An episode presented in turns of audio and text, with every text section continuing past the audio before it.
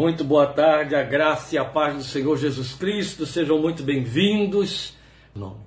Esta é a nossa proposta desta tarde, que Deus tem colocado em nosso coração, levar os irmãos a refletirem conosco no texto de Filipenses 3, versículos 13 e 14, onde o apóstolo Paulo nos fala da necessidade de deixar o passado lá no passado, porque este é um ponto que nós vamos abordar, nós estamos fazendo aqui uma consideração, como já avisamos, em caráter de palestra por conta de estarmos pontuando um tema, não exatamente o texto, ainda que a gente vá trabalhar um pouquinho com o texto, mas o tema que o texto inspira. Então a nossa palestra é a sombra do passado para considerar aqui com os irmãos o que fazer com o passado e os, os, os tropeços que o passado cria, causa, os descuidos que nós temos com respeito aos, ao trato com o passado, o que torna a nossa situação espiritual sob muito risco.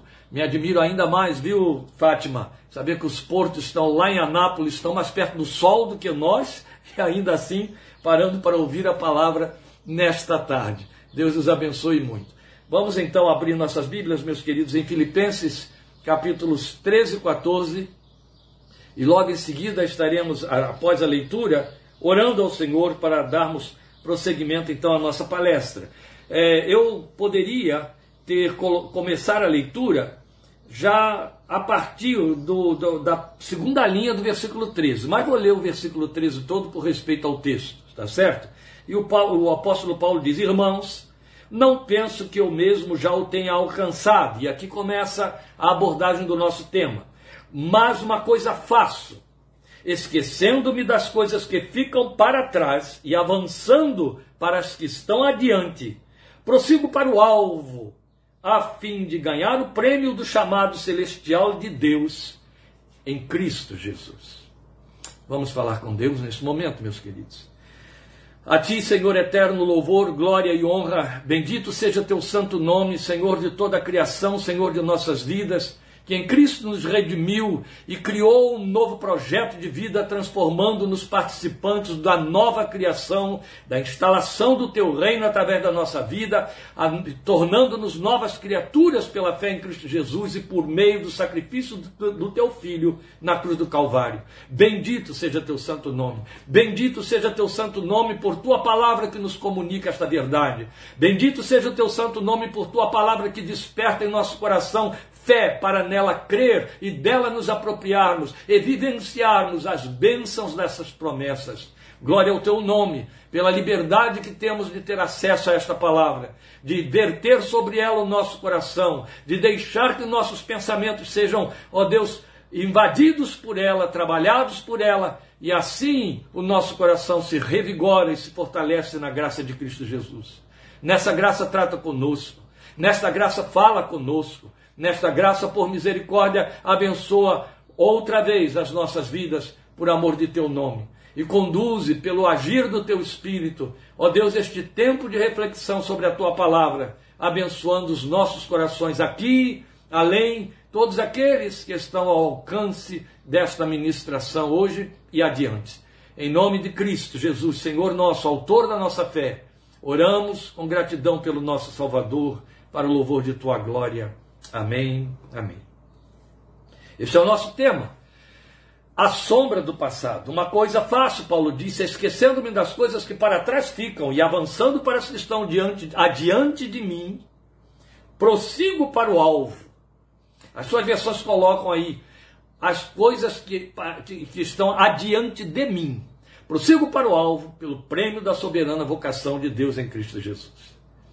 Embora nós estejamos comprometidos com o tema em si, a sombra do passado, não posso deixar de considerar o que Paulo está nos apontando aí nesta grande declamação ou proclamação que ele faz nos versículos 13 e 14, em especial no versículo 14. No versículo 14 ele está dizendo que diante de mim e de você há um alvo, há uma, uma, um estímulo a avançar. De fato, o autor de Hebreus diz para mim e para você que diante de nós está uma carreira que devemos percorrer. E quando ele fala em percorrer, ele fala de corrida. É correr a carreira que nos está proposta, olhando firmemente para o autor e consumador da nossa fé, Cristo Jesus.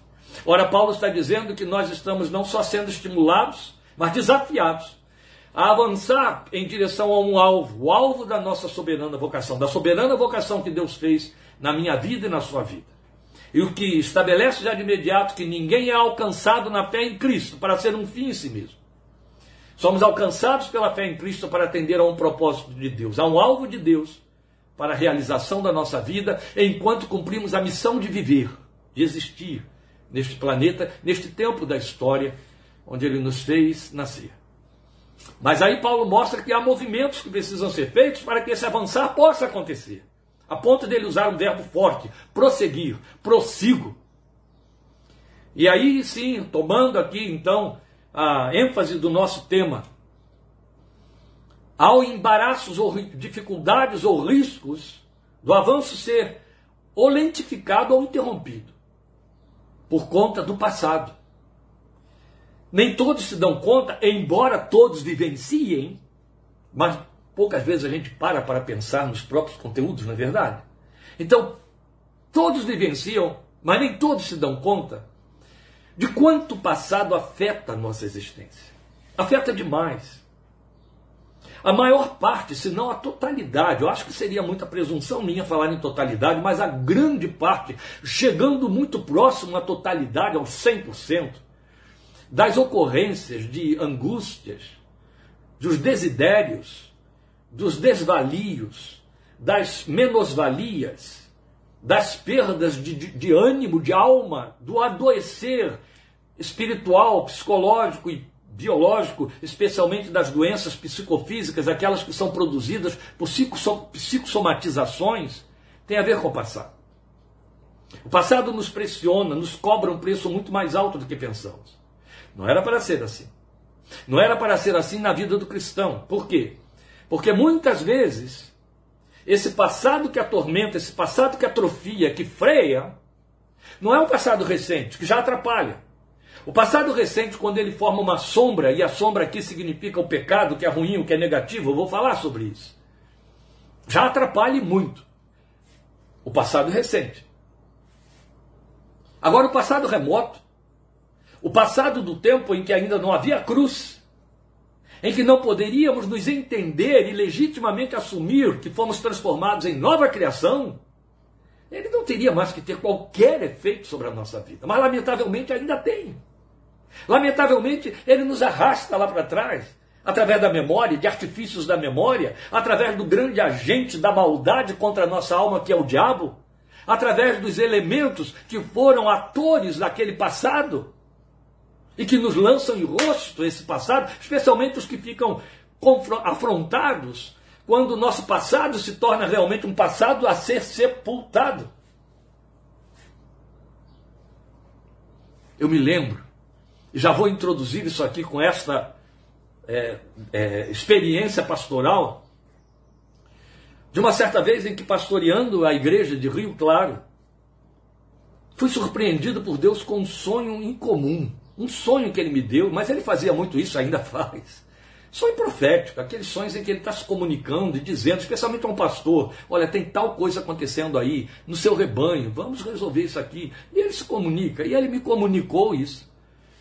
E eu tive que procurar cada uma das pessoas que apareceu no sonho, e eram todas mulheres, e conversar com cada uma delas em particular é claro que elas trocaram figurinhas, uma ficou sabendo e contando para outra a conversa que teve comigo, e aí descobriu que as figurinhas eram iguais. Ah, eu também fui chamada. Eu procurei cada uma das que apareceu, das que apareceram no sonho. E o sonho, ele era incomum. Até você que vai ouvi-lo agora vai dizer, gente, isso é anormal. Sim, era isso mesmo. Era um sonho em que eu entrava num cemitério. Mas entrava como observador. E ao entrar no cemitério, de longe, eu vi que havia outras pessoas circun... É, é, é, transitando por ali.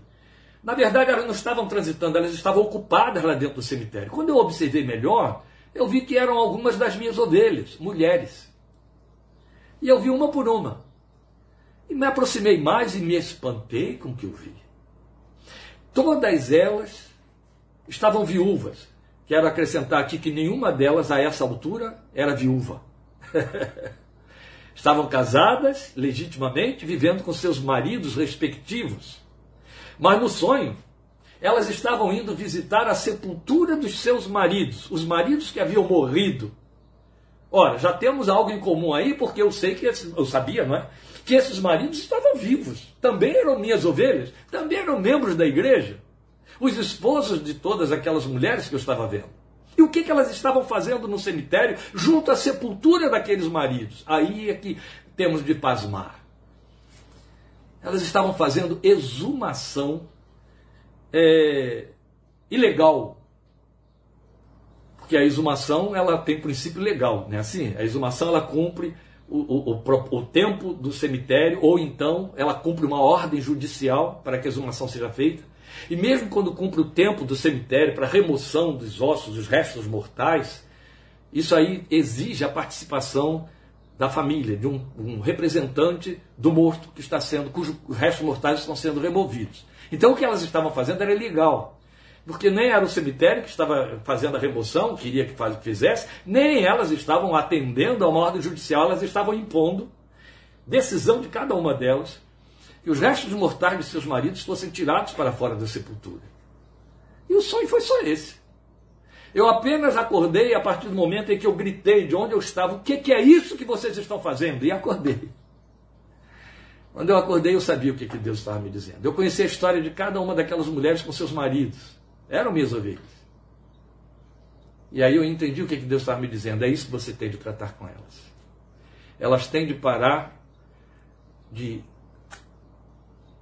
retirar do, do sepulcro o passado dos seus maridos que elas lançam em seu rosto e tornam a vida deles e delas um inferno.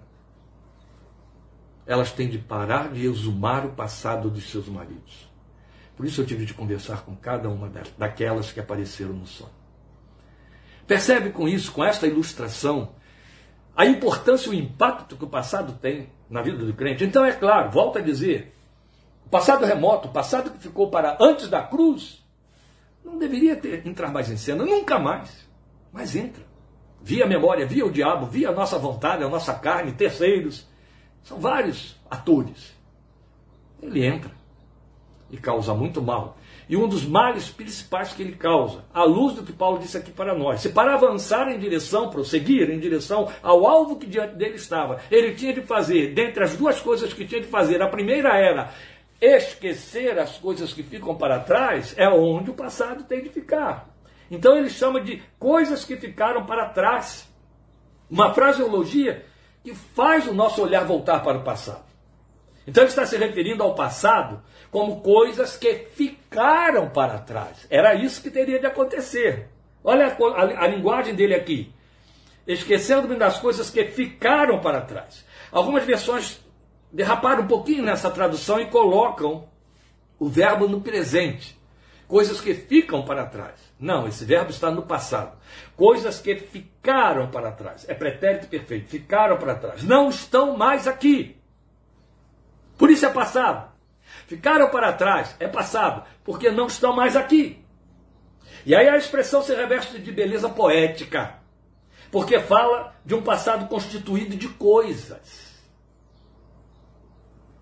Houve fatos constituindo esse passado. E estas coisas não estão mais aqui, esse é o ponto. Como se tivessem desistido de nós, ou perspectiva muito mais lógica, como se nós tivéssemos desistido delas, que é o fato da conversão. A conversão significa minimamente que nós desistimos do nosso passado, minimamente. Então, passado, nos termos aqui colocados pelo apóstolo, ele assume a categoria de algo que pode não ser positivo. Se fosse positivo, ele não diria que estava deixando isso para trás. O que é negativo na mesma medida em que deve ser deixado para trás. É tão negativo que deve ser deixado para trás.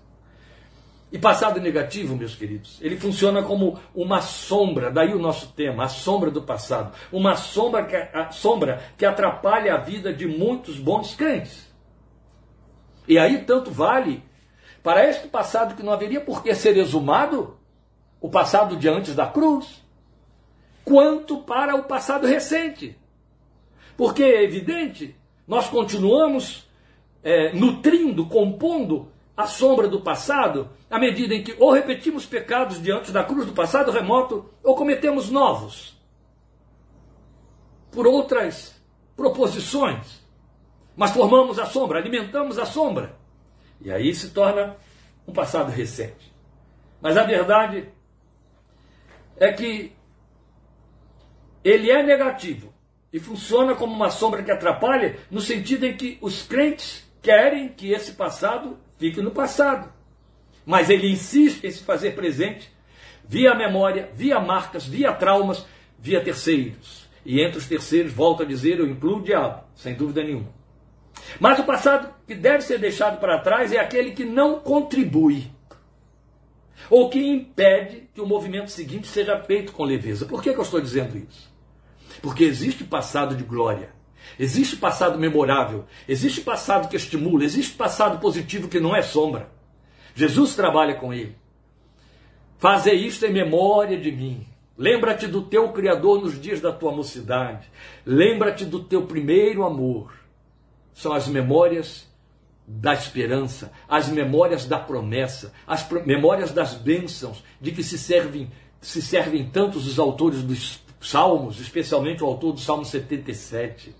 Quanto revigoram a fé com a memória dos feitos de Deus no passado. Aliás, o Velho Testamento está impregnado disso. Dos homens e mulheres trazendo à memória aquilo que Deus fez para criarem um ânimo novo. Aliás, foi um trabalho extraordinário de Jeremias, que ele escreve para nós em Lamentações no capítulo 3. Quero trazer à memória o que, a mim, o que me pode dar esperança. Esse é o passado positivo. Esse é o passado que não é sombra, é luz. Ele de sombra não tem nada. É quando a gente volta a ele para tomar um novo banho de luz. É lindo isso. Mas o passado impeditivo, o passado que para, que prende, que em vez de impulsionar, jogar para frente, esse de que eu falei, mas ele puxa para trás ou ele nos faz estacionar ele é uma sombra. Sombra, por sua vez, nos remonta a um princípio teórico elaborado por Carl Jung, o cabeça, o autor da psicologia analítica. Segundo Carl Jung, a sombra seria o espaço obscuro detentor de todas as coisas feias, reprováveis, ferinas, vergonhosas, para onde nós lançamos tudo o que reprovamos em nós mesmos, em especial o que é condenável. Jung disse assim: cada um de nós constrói sua própria sombra. Constrói na medida em que comete ou vivencia as coisas que suas leis internas não permitem, não autorizam. E as leis externas também dizem: estas coisas não são aceitáveis. E então, à medida em que nós as vivenciamos, nós jogamos para a sombra. Quando ele diz nós jogamos para a sombra e formamos uma sombra que não se dissipa, o que ele está dizendo é: jogamos para a sombra. E é evidente, ele não usa essa expressão, mas é o óbvio em cima da leitura de seus textos, que ele está dizendo: nos tornamos cínicos, nos tornamos dissimulados, ou pior de todas as coisas, hipócritas.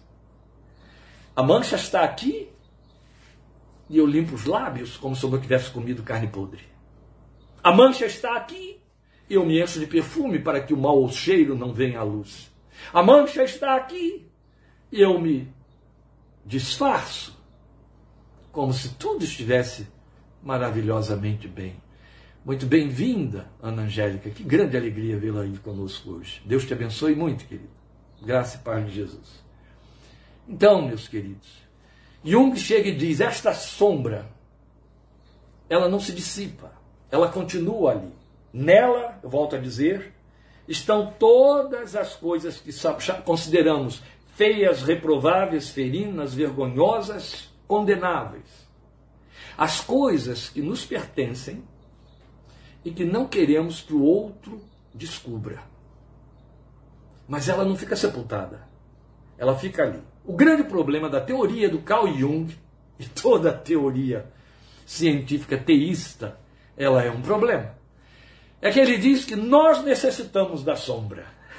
Aí ele vai na contramão da verdade de Deus, do Deus da retidão absoluta. Porque nem Carl Jung foi reto, era reto e nem tinha temor de Deus. Então não poderia dizer nada que favorecesse a verdade de Deus. Então ele diz que nós necessitamos da sombra. Que o homem, para poder estar bem consigo mesmo, e ele não está dizendo para não ser hipócrita, para ser sincero, não é isso que ele está dizendo Ele precisa de vez em quando visitar sua sombra. Ele precisa de vez em quando deixar que alguma coisa dela venha e entre na luz da sua existência real, do seu momento presente, para que ele possa deixar de ter medo da sombra, controlar a sombra e ela não o assalte de surpresa.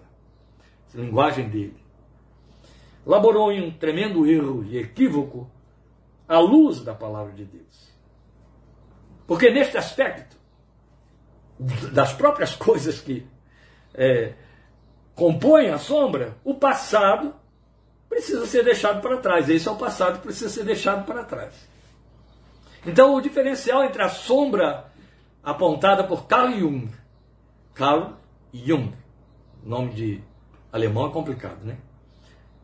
E Paulo, é que Paulo nos afirma que esse passado precisa ser esquecido não no sentido de ser negado. Negado não, não tem como ser, ele é um fato na memória, está lá, tá lá atrás, é um fato histórico. Mas esquecido. Ele tem que deixar de exercer pressão, de ter poder, de ter rédeas e de nos controlar e nos ameaçar como se dissesse: Eu sou o seu Senhor. Você é isso? Não, o verbo mudou. Fui, era, fiz, lá. Acabou. Glória a Deus. Acabou. E aí, quando Jung diz que é positivo encarar essa sombra, esse passado e de vez em quando visitá-lo. Ledengan, estamos certos de que Paulo e não Carl Jung é quem fala como palavra de Deus. Então, posto isto, o que fazer com a sombra? É que começa o processo da nossa palestra de hoje. Se existe a sombra do passado, o que me cabe fazer com ela? Paulo já disse aqui: deixá-la para trás. Volte ao texto do versículo 13. Uma coisa faço, esquecendo-me das coisas que ficaram para trás. Veja, esquecimento é disso que ele está falando? Ah, mas você não acabou de dizer que não podemos esquecer, no sentido de que você não pode apagar o fato histórico. Mas esquecer é uma decisão consciente. O verbo aqui está sendo eufemizado, é um, é um eufemismo, eufemismizado. Então qual é o processo? É esquecimento, sim, mas não no sentido de anular a memória, mas de esvaziar o afeto que acompanha o fato. Pronto, esse é o ponto e esta é a razão porque comecei tudo contando aquele sonho a respeito das irmãs da minha igreja. Por que que no sonho elas estavam voltando ao cemitério para sepultar, é, desenterrar Maridos sepultados, tem esse detalhe que eu esqueci de contar, é evidente que elas estavam tirando corpos dali putrefatos, não eram corpos que estavam já nos ossos, ossos secos e sem. Não, eram, eram sepultamentos feitos de forma recente. Era exatamente é, é, uma, um processo bem macabro. Então surgia coisa vergonhosa, mal cheirosa, entende? Mal cheirosa. Era isso que estava acontecendo lá. Mas o que estamos considerando aqui é que enquanto ali elas o estavam fazendo porque o afeto estava ligado ao fato, quando Paulo diz eu esqueço o que ficou para trás, o que ele está dizendo é eu afasto o afeto do fato. Eu não posso mudar o fato, mas posso tirar o afeto que ele, que ele carrega, que ele dita sobre mim. E o afeto inclui a memória com suas dores, a vergonha, inclui mágoas, ressentimentos, raivas, ira, humilhação e autopunição. Autopunição, que é o processo mais comum a todos. Autopunição, por conta do tormento da memória do passado. Esse, esse é, processo de afastar o afeto do fato é proposto por Paulo em Efésios 4, 22. Veja, ele fala de uma ação consciente que devemos ter com respeito à nova vida que temos recebido. Em Efésios 4, 22, ele nos ensina textualmente: quanto à antiga maneira de viver, vocês foram ensinados a despir-se do velho homem que se corrompe por desejos enganosos.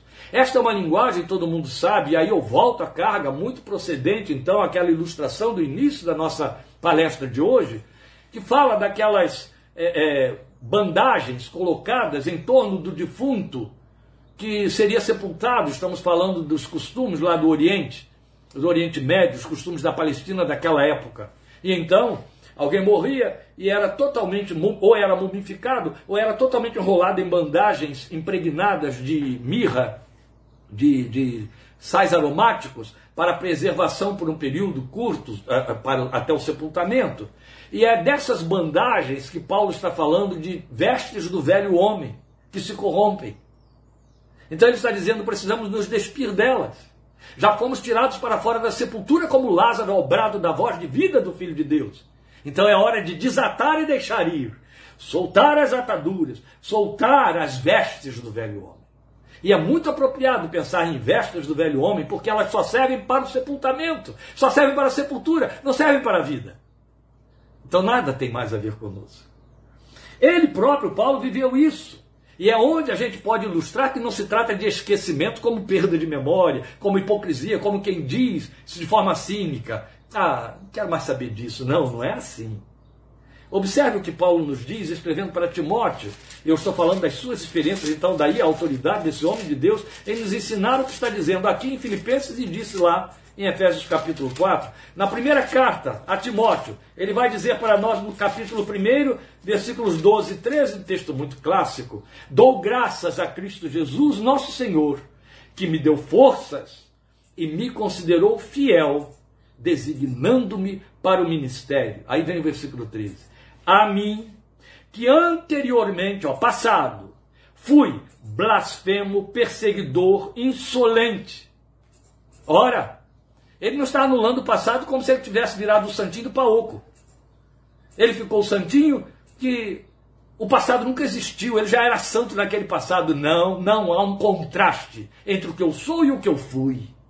Esse contraste ele acentua muito bem para nós em 2 Coríntios 5,17. Mas se alguém está em Cristo, é nova criatura, as coisas velhas ficaram para trás. Então ele está dizendo aqui: eu fui, eu fui o quê? Blasfemo, perseguidor, insolente, mas alcancei misericórdia, aleluia, porque eu fiz por ignorância e na minha incredulidade. Fui. Ele não está dizendo, eu anulei e não lembro mais o que, que eu fui. Não, aquelas coisas não aconteceram. Não. Ele está dizendo, elas existiram.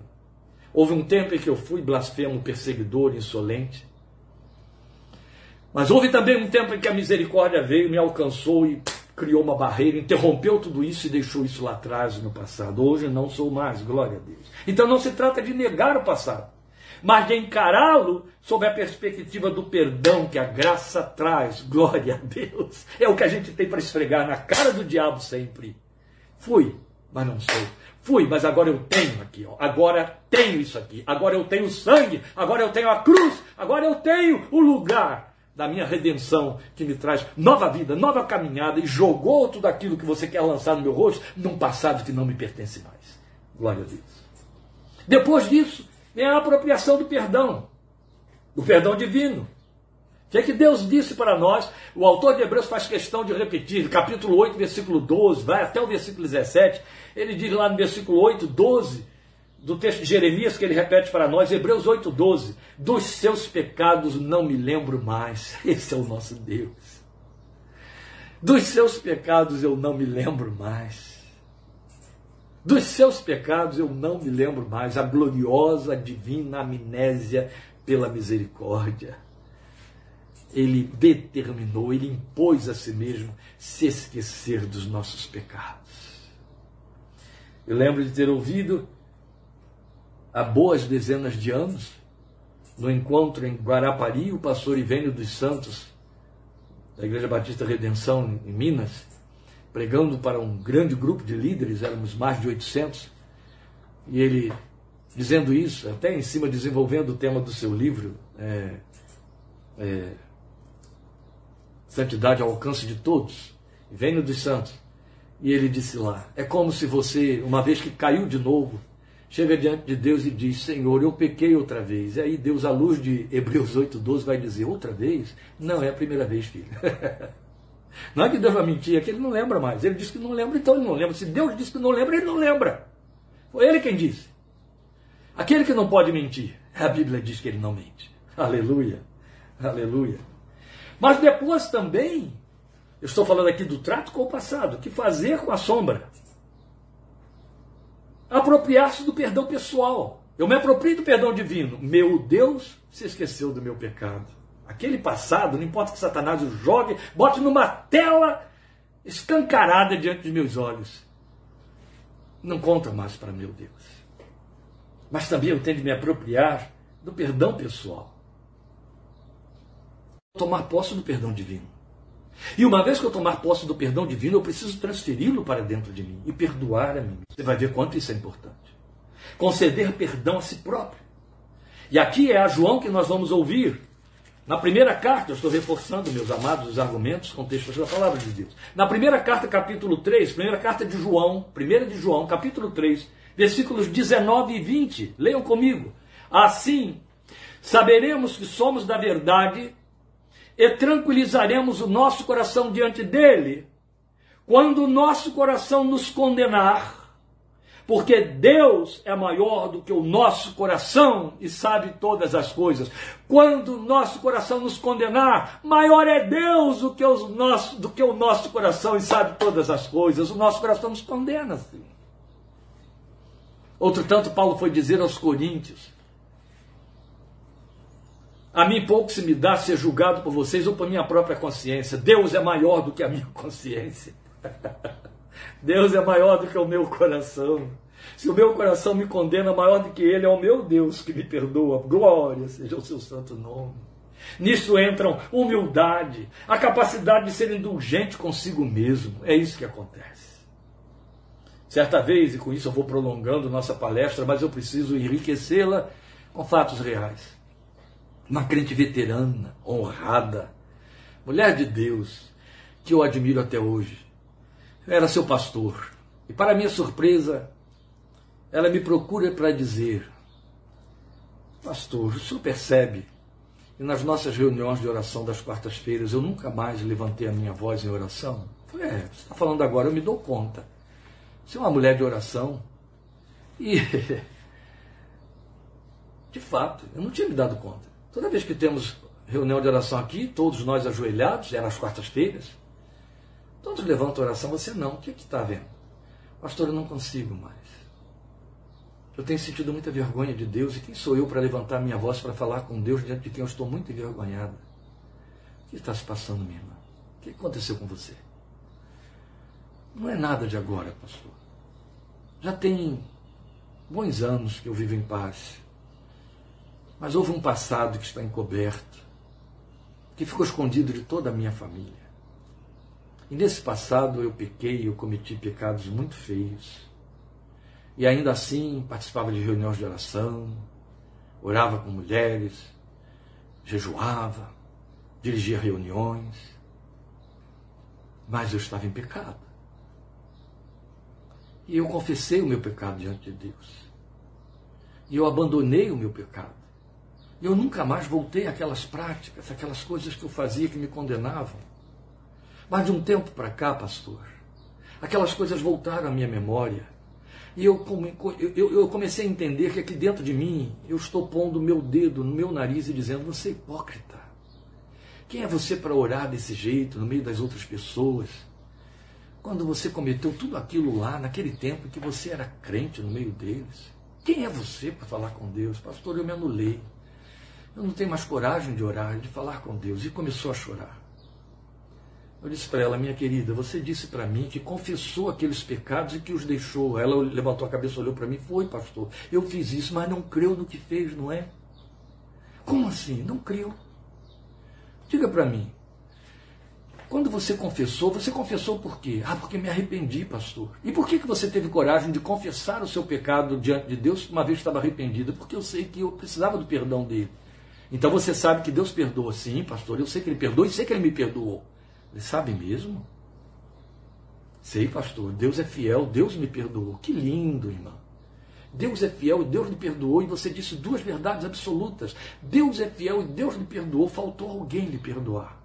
Ela me olhou espantada. Eu acho que ela pensou que ia dizer a ela: faltou você pedir perdão às pessoas.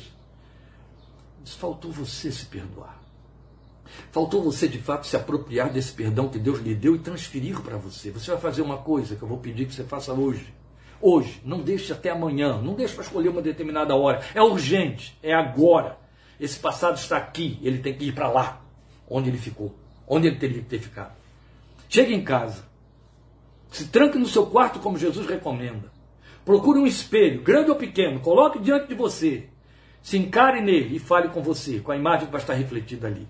Fulana, eu quero dizer a você que você pecou, que você cometeu tais e tais e tais pecados, mas você, e ó, estou batendo palma para você, se arrependeu desses pecados e foi diante do Deus perdoador, confessou os seus pecados, pediu perdão e ele te perdoou. Eu quero dizer a você que eu também te perdoo. Eu não tenho direito de te condenar. Deus te perdoou. Quem sou eu para te condenar? Deus é maior do que eu, fulana. Então eu estou te perdoando em nome de Jesus e eu te amo. Ela ficou olhando para mim espantada. Você vai fazer isso? Você entendeu o que eu te disse? Entendi. Na quarta-feira seguinte, tivemos nova reunião de oração. Entrou lá aquela mulher com a carinha brilhando como eu a conhecia. E foi a primeira que levantou a sua voz em oração. Mal conseguia falar na oração. Mal conseguia dizer as primeiras palavras. Ela exultava na presença do Deus Redentor com alegria profunda, coração lavado, redimido, grata, grata, curada.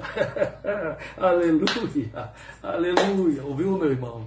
Você está acompanhando, já conversamos sobre isso, amém? Você está entendendo. Deus te abençoe. Então é isso aí. A palavra está dizendo para nós: conceda perdão a si mesmo. Maior é Deus do que o seu coração que te condena.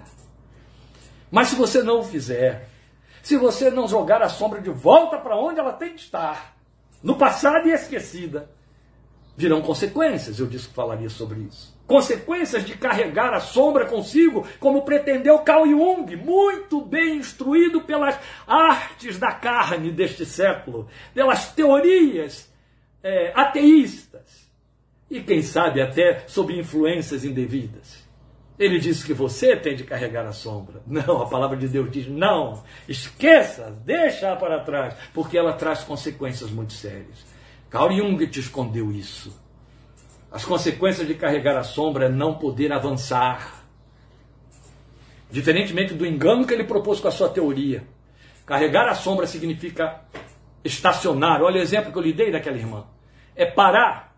E pior, não fica apenas estacionado e deixa de avançar, o que já é um mal em si mesmo, mas começa a retroceder, a retroceder, a voltar para trás. Isso é péssimo. Não poder avançar. Paulo disse isso esquecendo-me das coisas que ficaram para trás e avançando para as que adiante de mim estão. Porque se eu fico preso ao que é o passado, não tem como avançar para o que está diante de mim. Minimamente eu vou parar. Há uma corda, e ela é curta, amarrada desse passado em nós. Se não desatarmos essa corda, ela vai chegar ao seu limite e vai nos prender, e não haverá mais passos adiante. Então é preciso romper as cordas com o passado. É preciso parar, porque as consequências de carregar a sombra é não avançar mais. E isso é terrível. Há uma outra consequência, tão pior quanto transferir conteúdos a terceiros. Porque passados falam de conteúdos não resolvidos. E conteúdos não resolvidos são conteúdos que ditam inconscientemente suas ações, seus sentimentos, que fazem você, sem se dar conta, projetar no outro seus próprios defeitos. Aquilo que você reprova em si, você está apto e pronto e depressa ver no outro e apedreja. Nós temos uma ilustração belíssima disso nas Escrituras, em João capítulo 8, na narrativa que João faz do encontro forçado daquela mulher pega em adultério, levada pelos religiosos da época num desafio diante do Senhor Jesus. Chegam para ele carregando aquela pobre mulher, quem sabe ali já, além de toda a humilhação e vergonha, já esbatida, e a lança ali diante dele, lançam diante dele e dizem para ele: Senhor, essa mulher foi pega em pleno ato de adultério. E a lei de Moisés diz que tais pessoas precisam ser apedrejadas. Eles queriam ver, pondo à prova, a mensagem de perdão do Filho de Deus, desse amor incondicional que ele nos leva a oferecer. E Jesus, sem nem se dar o trabalho de olhar para qualquer deles, inclinado escrevendo no chão estava, inclinado escrevendo no chão continuou, e apenas respondeu como Deus que tem essa mente divina, com uma rapidez e lucidez extraordinária. Aquele que de vocês que não tiver cometido pecado seja o primeiro a atirar a pedra. E a Bíblia diz para nós que dos mais velhos aos mais novos, cada um deles foi saindo. Vou esclarecer isso aqui um pouquinho melhor. Primeiro, alguém já disse, eu concordo, que saem os mais velhos antes dos mais novos, porque os mais velhos têm mais tempo, tiveram mais tempo para pecar do que os mais novos, né? Então foram saindo. Foram os primeiros a sair. Por que, que ninguém atirou a primeira pedra? Quando Jesus disse, seja o primeiro a atirar a pedra, ele está falando da tal primeira pedra. Quando a lei de Moisés condenava alguém à lapidação, ser apedrejado até a morte, a lei orientava, e a cultura da época procedia desse jeito, era uma execução cruenta, e o que eles faziam era levar a pessoa, o condenado, a um ponto alto, a um local alto, e o lançava lá de cima a baixo. Tentaram fazer isso com Jesus algumas vezes. Essa era a pena que contemplava os blasfemos e os adúlteros. E então lançavam a pessoa lá de cima. Podia ser que a altura não fosse muito grande. E eles procuravam escolher alturas medianas. Então, a primeira proposta era a pessoa cai lá embaixo e fica agonizante. Se tem a felicidade de cair e morrer com a queda, já está livre. Mas se ficar agonizante, não pode mais sair do lugar. E então não tem como escapar do apedrejamento. Mas ainda assim há uma primeira pedra.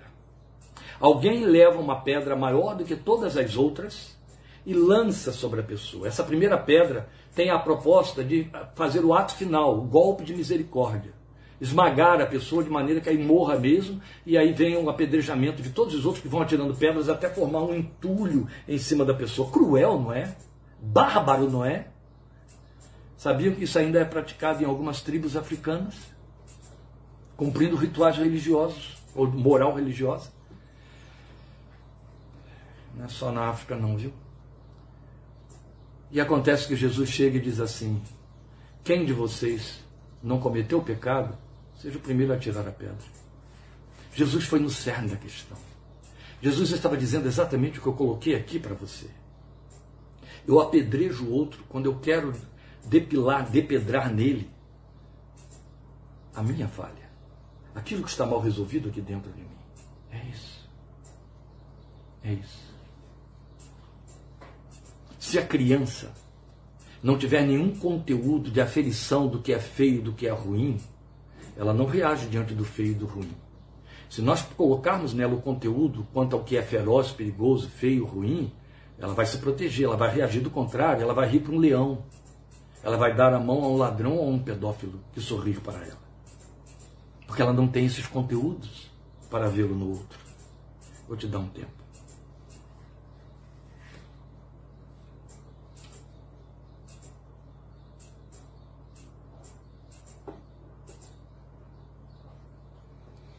A psicanálise diz uma coisa, dessa mesma linha aí do Carl Jung, mas é verdadeiro o que ela diz. Muito do que no outro me incomoda é meu. Se você não resolve o seu passado, você vai vê-lo no outro e vai apedrejar. Com a boca, com atitudes. Oh Deus. Sabe qual é a outra consequência de carregar a sombra? Perder a capacidade de perdoar. É isso. Por isso Paulo nos disse, eu falei que voltaria ao texto de 2 Coríntios 5,17. Se alguém está em Cristo, é nova criatura. As coisas velhas já passaram. Tudo se fez novo. Quando você recebe o perdão que vem do alto, você perdoa todos aqueles que participaram da sua história no passado. Você confere esse perdão, você os liberta. Você os liberta. A chave que os encarcera está na sua mão. É soltá-los. A sombra não nos deixa perdoar. O passado não nos deixa perdoar.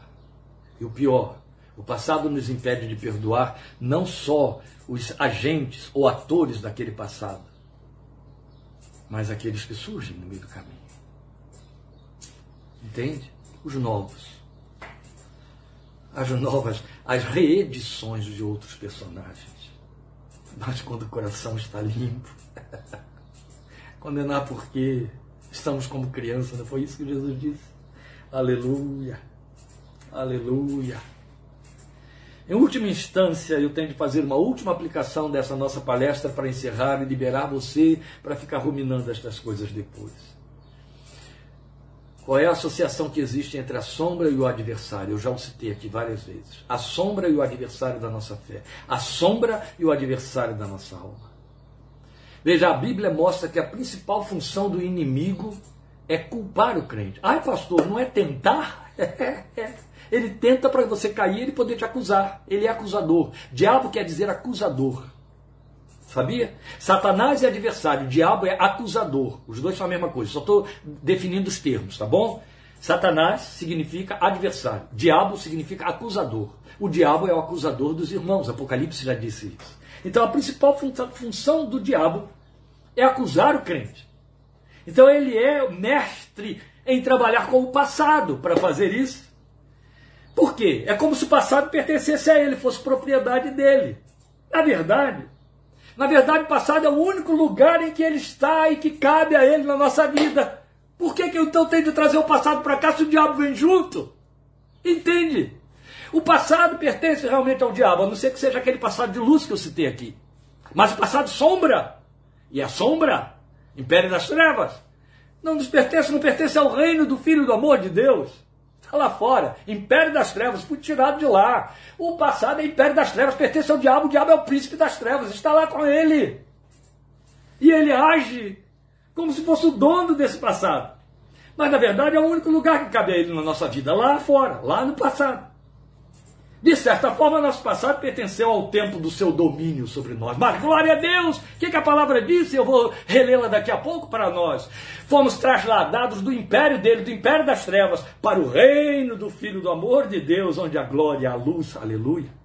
Esse tempo foi extinto na cruz, entende? Entre o passado e o presente houve a cruz. E esse tempo da sombra foi extinto na cruz. Então, a começar pela grande verdade declarada em Apocalipse 12, 11, que os crentes fariam muito bem se repetissem assiduamente, continuamente para o seu próprio coração e na sua confissão de fé. Apocalipse 12, 11 é um cântico profético glorioso que proclama: eles, e eles aqui somos nós, os filhos de Deus, eles o venceram. E aí esse o o, o, pronome demonstrativo aqui é diabo. Eles venceram o diabo pelo sangue do cordeiro, pela palavra do testemunho que deram, e mesmo diante da morte não amaram a própria vida. Eles venceram pelo sangue do Cordeiro. Qual foi a causa da vitória? O sangue do Cordeiro. Quem derramou o sangue? O Cordeiro de Deus. Qual foi a arma que eu fui usar, que eu fui usar contra o diabo e matá-lo e destruí-lo e vencê-lo? O sangue do Cordeiro. Já venci o diabo pelo sangue do Cordeiro. Aleluia! O diabo está vencido. E a gente não pode esquecer isso. E Apocalipse 12, 11 está aí para reforçar essa gloriosa confissão no nosso coração e na nossa fé convém salientar que passado negativo não se restringe somente ao tempo do velho homem com todas as suas deformidades. Nunca esqueçamos isso, queridos. Tudo aquilo de que devemos nos arrepender, mesmo dentro da nova vida em Cristo, que nós conhecemos como quedas, se devidamente confessado por meio de real arrependimento, passa a constituir-se num passado, a ser deixado no passado, por mais recente que seja. Diga aleluia, porque isso é nosso, glória a Deus. E é.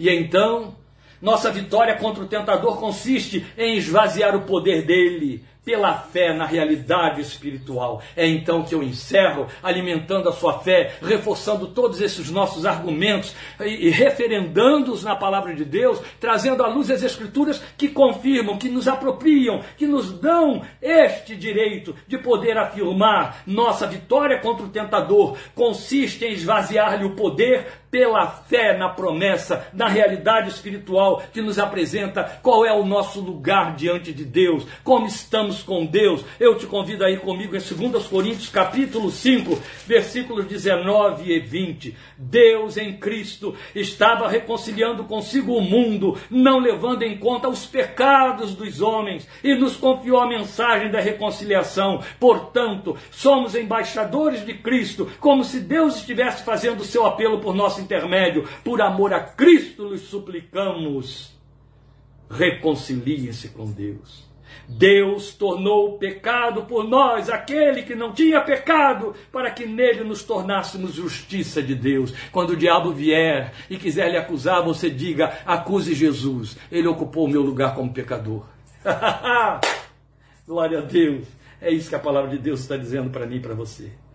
Mas depois, essa mesma promessa, no trato conosco, com a convicção do que se passou em nós. E aí eu convido você para os dois últimos textos em Colossenses. Me acompanhe, por favor, em Colossenses. E nós vamos ler capítulo 1, versículos 13 e 14. São textos gloriosos da palavra de Deus.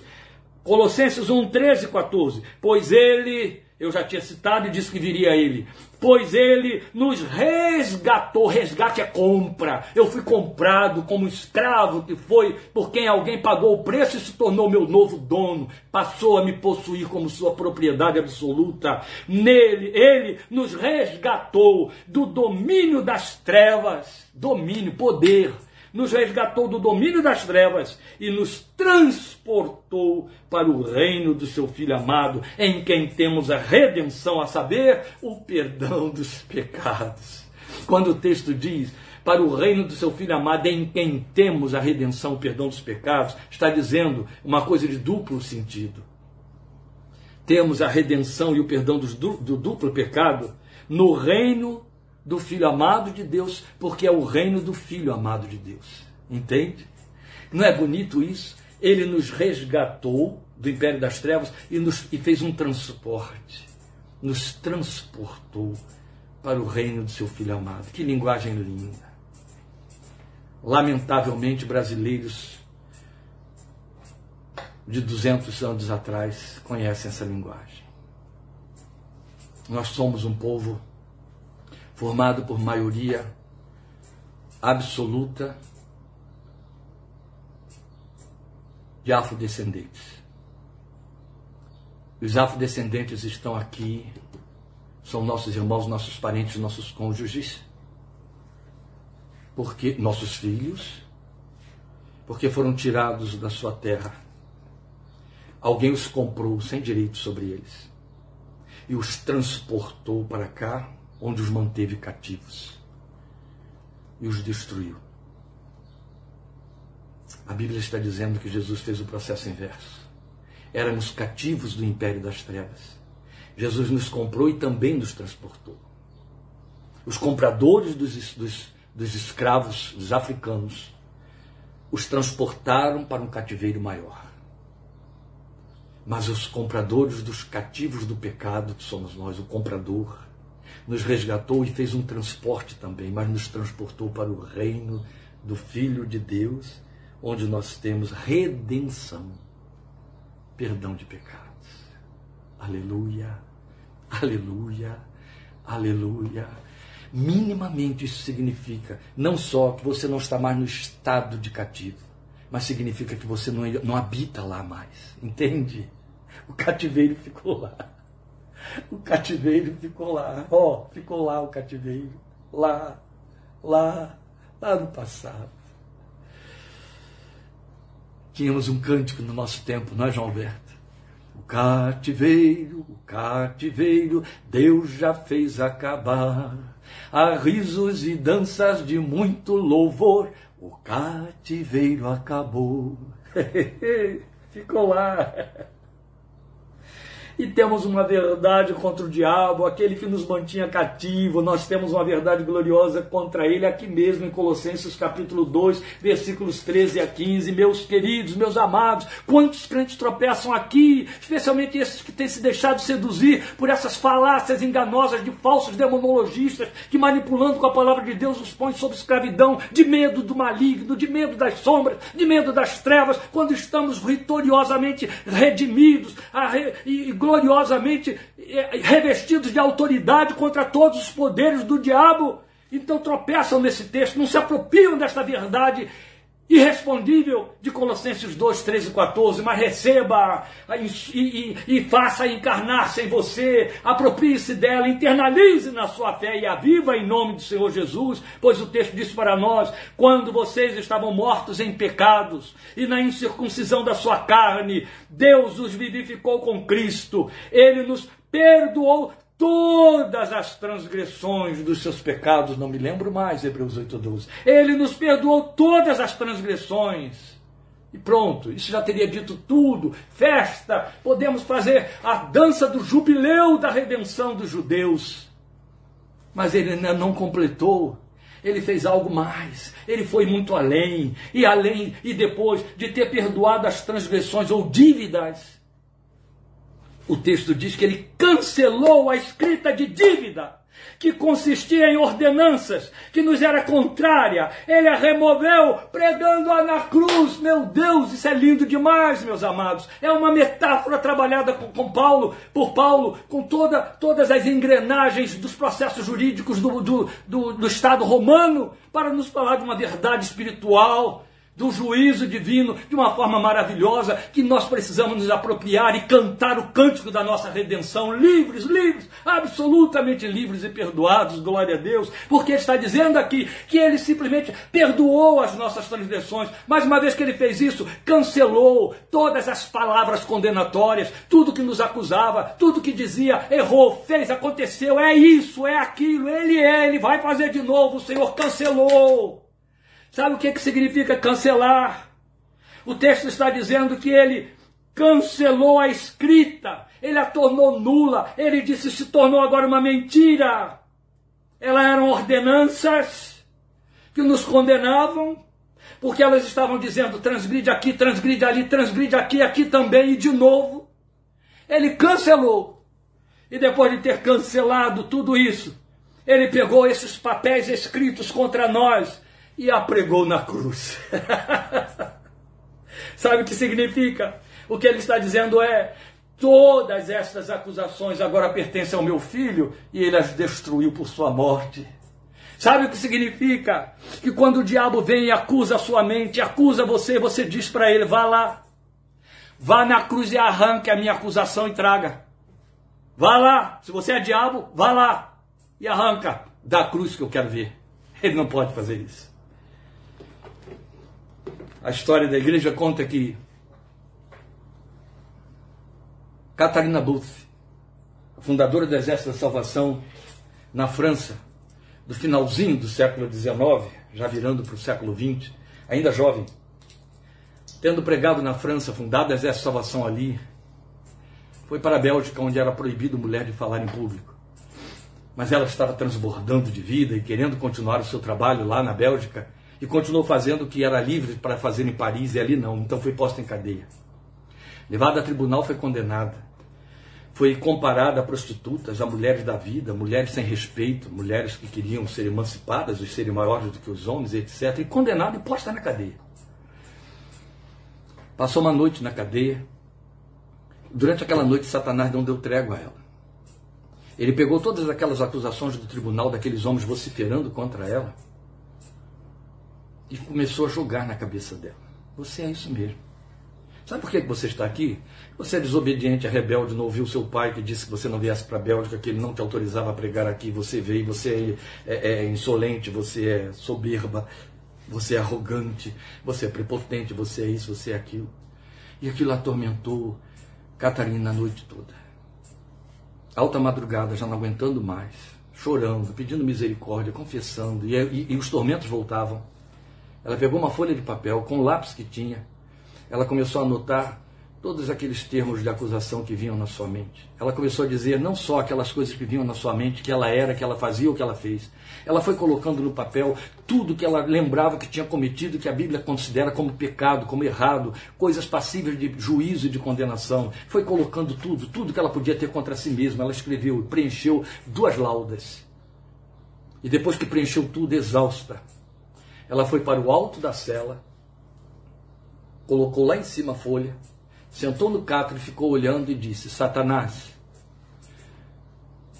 a cédula de ordenanças que era contra mim, ele cancelou, removeu e a pregou na cruz. Ela está ali, tem mais do que isso, mas está lá. Eu estou livre, você não pode fazer nada. Dormiu em paz e no dia seguinte enfrentou de novo o tribunal e saiu vitoriosa. É bonito de ouvir, e é lindo e é verdadeiro. Deus te abençoe. Há um alvo a ser alcançado, amados. E o alvo, como Paulo disse, avançar para as coisas que diante de nós estão e prosseguir para o alvo. Quem sabe tra trataremos deste assunto numa época oportuna, segundo Deus quiser. Precisamos correr na direção desse alvo e não deixar que nada que nos puxe para trás nos prenda e nos atrapalhe. Mas precisamos fazer com que o alvo seja nosso fascínio, seja nosso desejo, seja nosso, nosso estímulo e tão atraente que ofusque tudo mais e faça sombra sobre o passado. Um presente glorioso é promessa de um futuro ainda mais glorioso que apaga o passado. Deus te abençoe e te fortaleça. O Senhor te abençoe e te guarde. O Senhor faça resplandecer o seu rosto sobre ti e tenha misericórdia de ti. O Senhor sobre ti levante o seu rosto e te dê paz a você, a sua casa e aos seus, em nome de Jesus. Até quinta-feira, com parte 8 de 1 Tessalonicenses, 8 horas da noite, querendo Deus. Amém? Obrigado por sua companhia e participação, meu amado. Deus te abençoe muito. Deus te abençoe. Amém.